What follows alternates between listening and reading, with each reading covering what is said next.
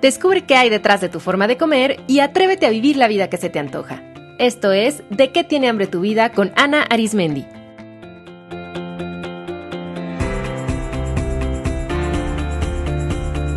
Este es el episodio 124, Cheat Meals.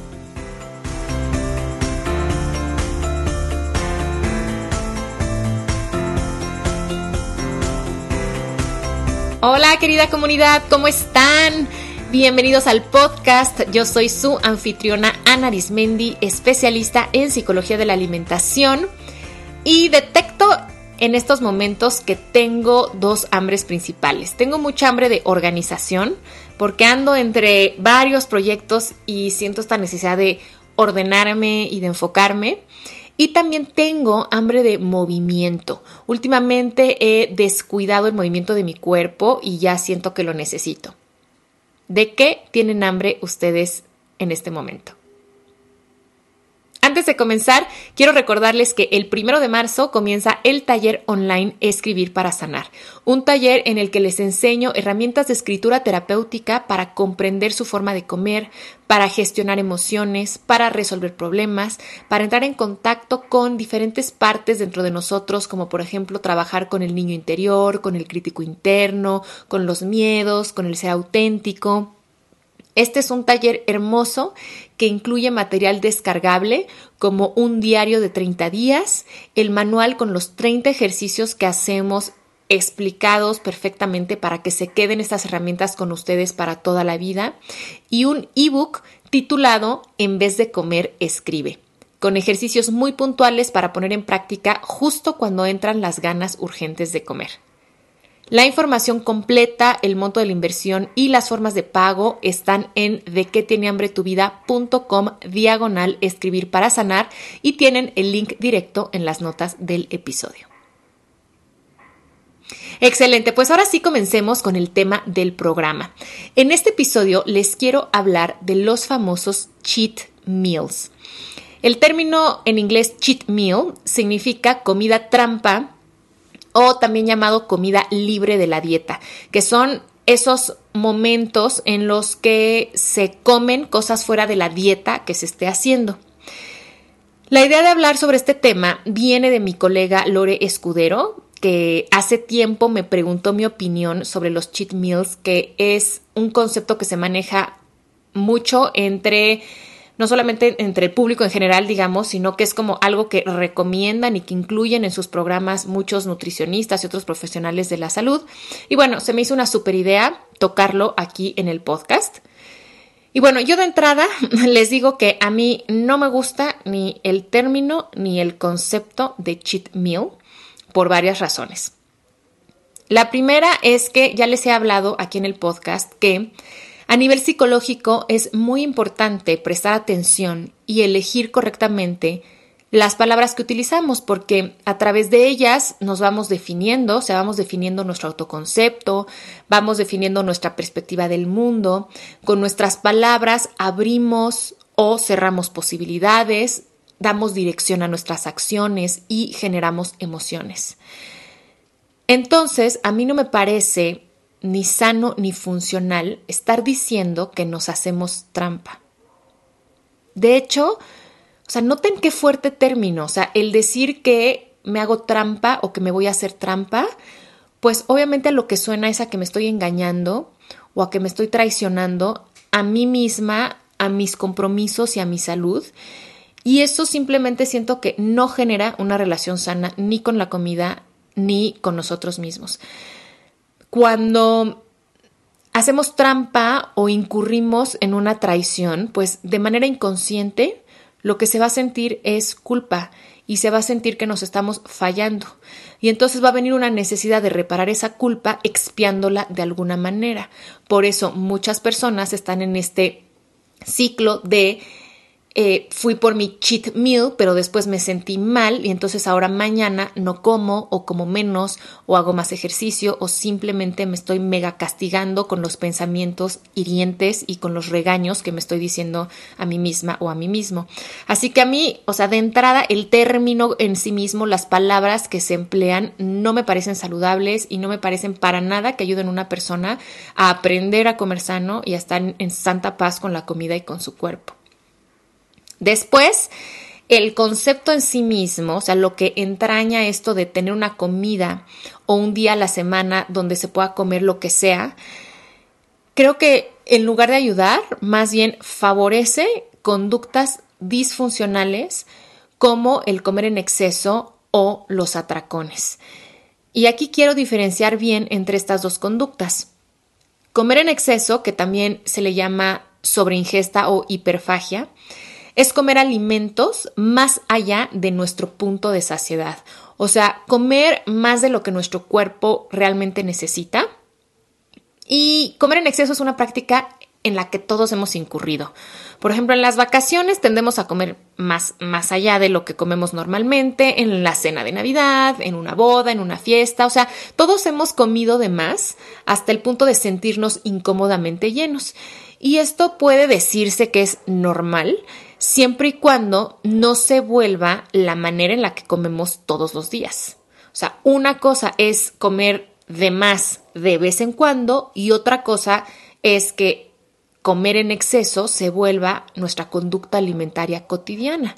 Eso ya no es sano porque empieza a dañar las funciones de nuestro cuerpo tampoco es sano a nivel psicológico. Y desafortunadamente muchísima gente come en exceso y ni siquiera se da cuenta de ello porque estamos muy desconectados de nuestro cuerpo, ni siquiera sabemos identificar cuál es nuestro punto de saciedad y además porque la sociedad en la que vivimos favorece mucho la sobreingesta. Piensen, por ejemplo, cuando van al cine y en la tiendita les dicen, oiga, por cinco pesos más no se quiere llevar el combo con palomitas y refresco jumbo. Y pues entonces la gente creyendo que, ay, voy a aprovechar, voy a sacar jugo a mi dinero, este es un buen negocio, entonces compra las palomitas y el refresco jumbo y entonces come mucho más de lo, de lo que su cuerpo necesita y de lo que su cuerpo disfruta. En muchas familias también se favorece la sobreingesta porque se acostumbra a comer hasta que los platos queden vacíos, no hasta que el cuerpo llegue a su punto de saciedad e incluso se considera de mala educación o que es una forma de desprecio no comer en exceso o declinar cuando alguien ofrece comer más. Entonces, comer en exceso es comer más allá de nuestro punto interno de saciedad y es algo que en general se hace en público, o sea, en compañía de otras personas, como les decía, en comidas, en fiestas, en reuniones y que es disfuncional cuando se vuelve nuestra manera cotidiana de comer y entonces empieza a dañar nuestra salud. Por otro lado, los atracones se definen como comer una cantidad excesiva de comida en un periodo corto de tiempo, con la sensación de urgencia, con mucha prisa, o sea, comiendo muy rápido. Y esto es importante, y con la pérdida, con la sensación de pérdida de control. En los atracones generalmente se mezclan sabores y texturas, o sea, se pueden comer unas papas a la francesa mezcladas con helado y luego tomar un té frío y después seguir con unas pepitas saladas y luego con unas galletas. Y se va ingiriendo todo a grandes velocidades y hay esta sensación de que aunque uno quiera parar, no puede. O que aunque uno ya se sienta físicamente mal y enfermo y ya no se quiera comer más, no se puede parar. Los atracones generalmente se hacen en soledad por muchas razones, pero una de ellas es porque causa mucha vergüenza esta conducta, porque la gente no quiere que otros vean cómo comen o cuánto están comiendo. Quiero hacer más adelante un episodio dedicado enteramente a los atracones para que profundicemos, pero desde ya les adelanto que estamos ante un muy posible trastorno de la conducta alimentaria. O sea, existe en los manuales de diagnóstico de trastornos mentales la descripción del trastorno por atracón. y por lo tanto este tipo de conductas requieren apoyo multidisciplinario porque ahora se sabe que hay factores biológicos y psicológicos y por supuesto familiares y sociales que están favoreciendo la, aparición y la permanencia de este tipo de conductas. Por ejemplo, a nivel biológico, se sabe que en las personas que presentan atracones hay un desbalance en el ciclo dopaminérgico. Y la maravilla es que eso puede tratarse y corregirse, pero hasta que una persona no va a una valoración, bueno, pues no se puede iniciar tratamiento. También, pues hay muchísimas razones psicológicas que llevan al atracón y eso también puede identificarse y puede transformarse con psicoterapia. Así que si ustedes tienen atracones, yo los invito a buscar ayuda. Recuerden que todo tiene solución, que todo tiene una explicación y que el primer paso es aceptar que estas conductas están presentes en mí y entonces buscar ayuda. Pero bueno, regresando, los cheat meals o las comidas libres, pues suelen ser el pretexto perfecto para entonces comer en exceso o tener atracones. O sea, de cierta forma los cheat meals fomentan este tipo de conductas disfuncionales. Les cuento una anécdota. Recuerdo mucho una pareja que hace unos años vino conmigo a consulta y cuando estábamos repasando juntos su programa alimenticio me preguntaron, oye Ana, ¿y cuándo va a ser nuestro día de gordos? y yo me sorprendí con el término y les dije que a ver, ¿a qué se refieren? Y ellos me explicaron que en otras dietas siempre les daban un día libre y ellos lo habían bautizado como su día de gordos. Y era el día en el que desde la mañana salían a desayunar fuera y de ahí no paraban de comer hasta la noche. Todo el día consumían alimentos ultraprocesados, altos en carbohidratos refinados, fritos y recontrafritos, bebían alcohol y total, claro que se daban como ese mega festín ese día y el lunes regresaban a la pechuga y la lechuga.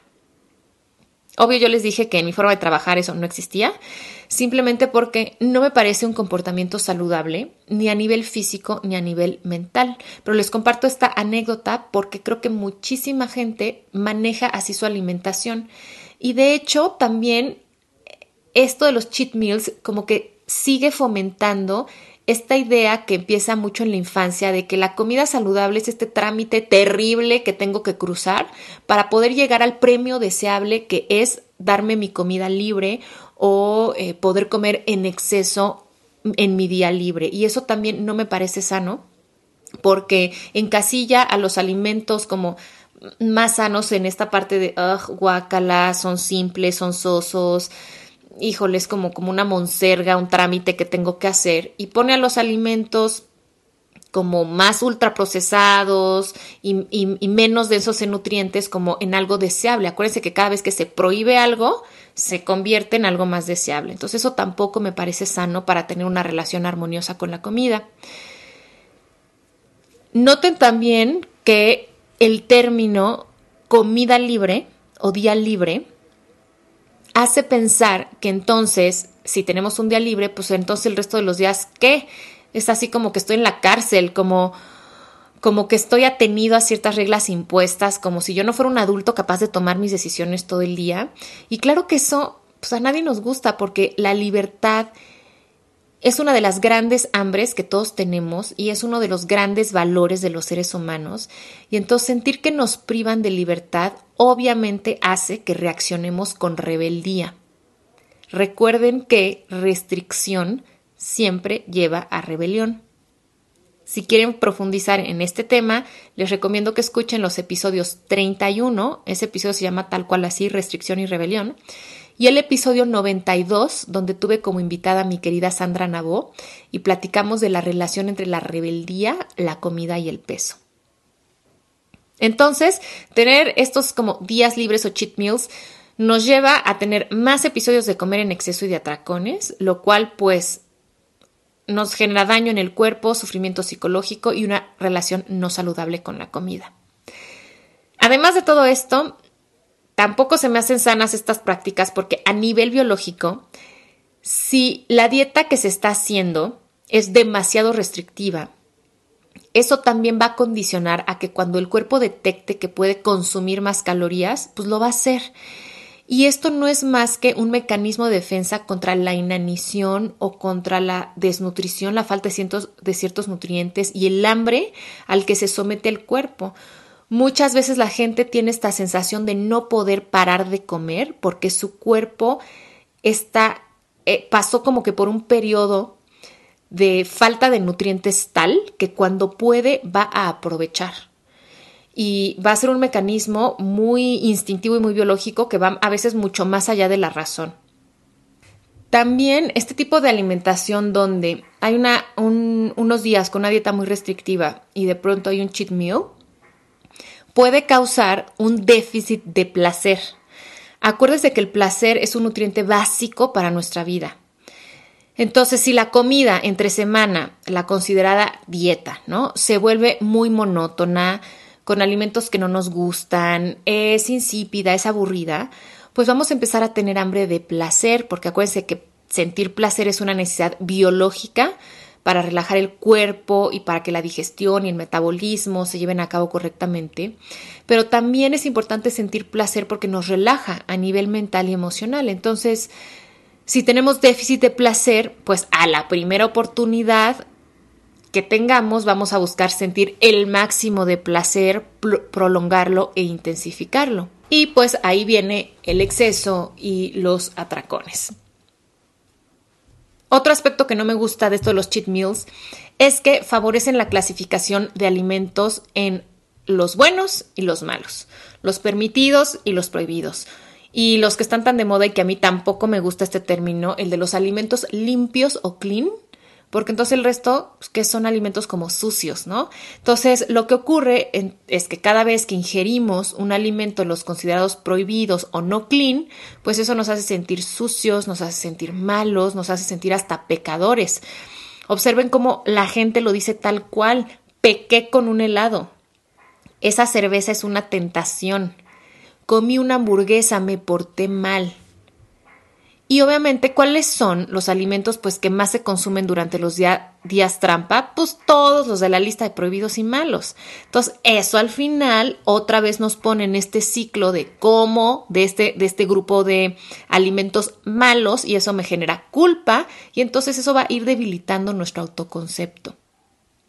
Noten también, por ejemplo, este término muy común que incluso se usa mucho en la publicidad, que es decir, el chocolate es mi placer culposo, ¿no? Este término del placer culposo. O sea, ¿por qué demonios nos debe generar culpa algo que nos da placer? Vean cómo eso tiene raíces súper profundas en creencias muy arraigadas en la sociedad, como que el placer es algo pecaminoso o peligroso, o en esta cultura culpígena que viene mucho de la tradición judio-cristiana. Entonces, vean todo lo que hay de fondo de de manejar estos conceptos de las comidas trampa o, los días libres, ¿no? Y bueno, y hablando de este tema de, de, las creencias, otro argumento más en contra del uso de los cheat meals es que, desde mi punto de vista, favorecen la mentalidad de escasez. Muchas personas comen en exceso, tienen atracones porque sienten que no pueden desperdiciar la oportunidad de comer porque después no la van a tener porque después va a empezar un periodo de prohibición y de privación, que el placer o lo rico o simplemente la cantidad suficiente de comida no está disponible siempre. Y entonces, pues cuando hay, hay que aprovechar. Y fíjense cómo incluso muchas personas dicen eso. No, no, no, ahorita que estamos en un buffet hay que aprovechar. Hay que aprovechar que es domingo. Hay que aprovechar que son las vacaciones.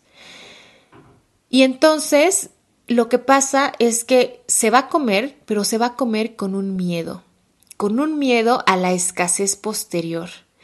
Y eso hace que no disfrutemos plenamente lo que estamos comiendo. Qué paradoja, ¿no? O sea, estamos deseando toda la semana que llegue nuestro día libre y el día que llega ni siquiera lo disfrutamos tanto porque estamos ya con el miedo de que al día siguiente yo ya no voy a poder comer esto. Entonces, esta mentalidad de escasez nos lleva también a comer hasta un punto que nos hace daño, porque no se quiere desperdiciar la oportunidad de tener enfrente un pastel de chocolate y entonces aunque ya no quiera y aunque me duela la panza me lo voy a comer todo. Y, y pues como les decía, la gran paradoja es que además, o sea, aunque comamos todo, todo, todo, después, de todas formas, vamos a seguir teniendo esa sensación de carencia, porque la mentalidad de escasez no va a desaparecer ni aunque nos comamos todos los pasteles del planeta. O sea, la mentalidad de carencia tiene una raíz mucho más profunda y que además es fomentada por este tipo de prácticas donde a veces hay, a veces no hay, a veces te doy permiso, a veces no, eh, esto es prohibido, pero te doy medio chance de que lo comas, pero no siempre, o sea, este tipo de cosas. Esa es la raíz de la mentalidad de carencia y eso solo va a desaparecer cuando hagamos un trabajo profundo con nosotros mismos de, de modificación de creencias, pero sobre todo cuando entendamos que somos abundancia. O sea, que la abundancia no es algo que se logra, no, no es que yo voy a sentirme abundante y suficiente cuando tenga X cantidad de dinero en el banco o cuando tenga ciertas cosas, sino hay que entender que la abundancia es algo que ya somos. Ya somos abundancia porque somos parte de este mundo abundante, porque todos los días nuestro cuerpo nos da la vida y nos conecta de esa forma con la abundancia. Y entonces, cuando realmente de corazón y de raíz comprendemos eso, empezamos a vivir en congruencia con esa abundancia y dejamos la escasez. Pero bueno, ya me estoy yendo por otros temas, pero a manera de síntesis, yo no estoy de acuerdo con el concepto de cheat meal porque creo que favorece conductas alimentarias disfuncionales, porque fomenta que no se tenga una relación sana con la comida y porque debilita la confianza en uno mismo. Entonces, quisiera invitar a todas personas a cuestionarse esto, pero sobre todo a mis colegas profesionales de la salud, a que reflexionen sobre el uso de estos conceptos en su práctica y que sepan que yo estoy segura que los dicen simplemente porque son de uso cotidiano y no con una mala intención, pero que pueden tener un impacto negativo y profundo en las personas y justamente opuesto a lo que nosotros queremos, que es apoyarlos a que aprendan a comer sano y puedan tener una relación armoniosa con su cuerpo. Entonces, ¿qué es lo que yo propongo? Bueno, primero hay que empezar por entender que lo importante es cultivar una alimentación saludable en general. O sea, ni un chocolate es un pecado mortal que los va a hacer subir de peso, ni tampoco comer una taza de espinacas va a evitar que engordemos. O sea, es lo que comemos en general y la manera en la que comemos lo que impacta en nuestra salud. Entonces, para mí, una alimentación saludable es incluir de base alimentos que le hacen bien a nuestro cuerpo-mente y también integrar algunos alimentos con menos densidad nutricional, pero que nos nutren a otro nivel, porque nos generan placer, porque nos permiten la pertenencia a un grupo o porque son partes de experiencias. Estoy pensando en un viaje y que a través de la comida conocemos mucho de la cultura. Entonces, la alimentación saludable es poder integrar todo tipo de alimentos en un balance que nos permita una salud física y mental óptima. En el episodio 39 yo ya les compartí los 10 pasos para comer de manera intuitiva, así que les sugiero que lo escuchen para que tengan el step by step más práctico de cómo poder incluir todos los alimentos y comer más de una manera de conexión con su propio cuerpo y, y haciendo lecciones mucho más intuitivas. Otra estrategia es que coman rico todos los días. Si comen delicioso, su cuerpo y su mente van a estar felices, tranquilos, bien nutridos, y entonces no van a tener la necesidad voraz de acabarse lo que tengan enfrente en la única oportunidad a la semana que se permiten comer algo que les gusta. Ya les mencioné la importancia biológica del placer para digerir, metabolizar, aprovechar lo que comemos, así que no se priven de placer. Yo siempre a mis pacientes lo primero que les pregunto es, a ver, dime qué es lo que a ti más te gusta, porque eso tiene que estar en tu alimentación, ya sea así como lo consumes o quizá podamos encontrar versiones más saludables. Yo te voy a enseñar cómo integrarlo, pero no hay duda que el placer debe estar presente. Entonces, encuentren la manera de comer sano y rico. Hay miles, miles, miles de recetas de comida deliciosa y alta en nutrientes en internet, en libros. Y si incluimos en nuestra alimentación siempre lo que nos gusta y nos hace bien, pues vamos a estar satisfechos a nivel corporal y emocional. También es importante que aumenten sus fuentes de placer, porque si la comida es su única vía para experimentar placer, van a abusar de ella. Así que hagan actividades que les gusten, ríanse más, salgan de la rutina, cultiven un hobby. Mientras más fuentes de placer tengan, entonces la comida va a tener el lugar que le corresponde y no van a abusar de ella coman suficiente. Como ya les expliqué en muchas ocasiones, se come en exceso en los días libres porque se tiene pues semidesnutrido al cuerpo el resto de la semana. Entonces, para esto yo les sugiero que acudan con un especialista que realmente los enseñe a comer de manera completa, balanceada y suficiente de acuerdo a sus necesidades. Y un punto crucial es que se den permiso de comer lo que les gusta cualquier día de la semana, pero háganlo en conciencia. No se esperen hasta el famoso día libre o quemen, ¿no? Como dicen algunas personas, voy a quemar mi cheat meal. O sea, dense permiso de comer lo que les gusta cualquier día de la semana, pero comprométanse en hacerlo de manera consciente. A ver, les voy a poner un ejemplo con el alcohol. ¿Ustedes qué dirían que es más sano? ¿Beber una copa de vino con la comida todos los días o no tomar entre semana, pero ponerse una súper borrachera cada sábado. Pues creo que es lógico pensar que le hace mucho más daño al cuerpo y a nuestro ser interior emborracharnos terriblemente cada fin de semana que integrar el alcohol como parte de nuestra alimentación saludable. Pues lo mismo con el alimento que me digan.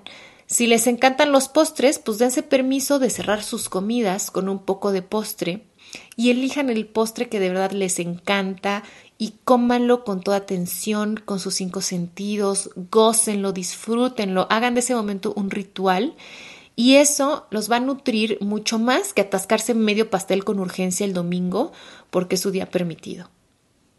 En el episodio 61 les compartí los pasos o las estrategias para comer un postre de manera consciente, así es que les sugiero mucho que lo escuchen. Y por último, no es necesario que se hagan trampa. No se traicionen. Mejor confíen en ustedes. Confíen en que pueden hacer buenas elecciones para su salud. Confíen en que pueden rodearse de las personas correctas para que los guíen y les enseñen nuevas herramientas para estar en paz con la comida. Confíen en que pueden gozar de los alimentos que les gustan y alimentar a su cuerpo sanamente al mismo tiempo. Confíen en que son capaces de honrar sus compromisos.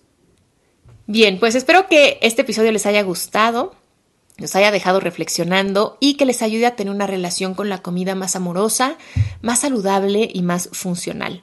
Si disfrutaron de este programa, les agradecería muchísimo que le dieran un like, lo compartieran con otras personas y se suscribieran al canal por el que lo están escuchando, para que esta comunidad crezca y esta información llegue a más personas. Les dejo un abrazo con muchísimo cariño y nos escuchamos en el próximo episodio.